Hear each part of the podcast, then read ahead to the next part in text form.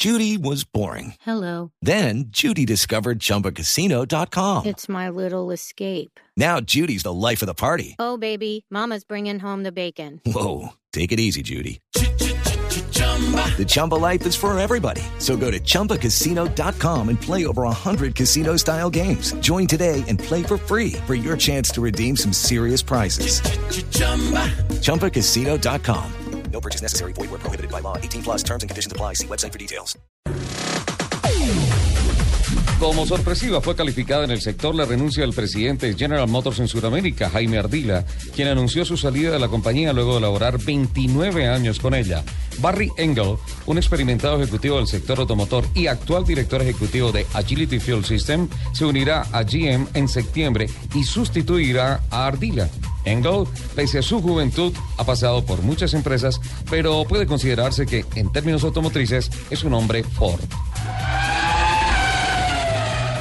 Ford y la empresa Brown Ability presentan muy pronto la Explorer MXV, el primer sub con accesibilidad. Se me prendió lo del señor Soler para una silla de ruedas cuyo prototipo ya fue presentado a principios de año en Daytona Beach. Partiendo de la plataforma original, el vehículo sufrió bastantes modificaciones para que los usuarios puedan ingresar fácil, manejar desde su silla de ruedas o bien puedan viajar como pasajeros, ya sea en, la, en el frente o en la parte de atrás. Eso sí no era como accesibilidad. Frente, frente, frente, frente o en la parte posterior.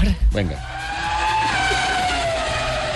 El piloto holandés Max Verstappen debe esperar a cumplir 18 años de edad para que las autoridades de Bélgica le otorguen una licencia de conducción tipo A para la conducción en las calles. Los encargados de los organismos de circulación y tránsito de Bélgica habrían negado algún tipo de exención en razón de su profesión de piloto de alta competencia, reiterando a Verstappen y a su padre Max que deben esperar al 30 de septiembre, cuando el corredor de Toro Rosso cumpla 18 años, a fin de someterse a los exámenes pertinentes.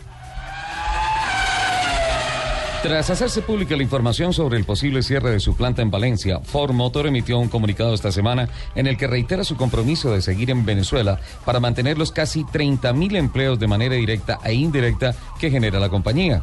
El presidente de la empresa informó que de no concretarse una salida a la crisis de suministros, la empresa podría verse obligada a suspender definitivamente sus operaciones en el país, ante lo cual pidió intervención del gobierno nacional a fin de evitar el colapso de la industria.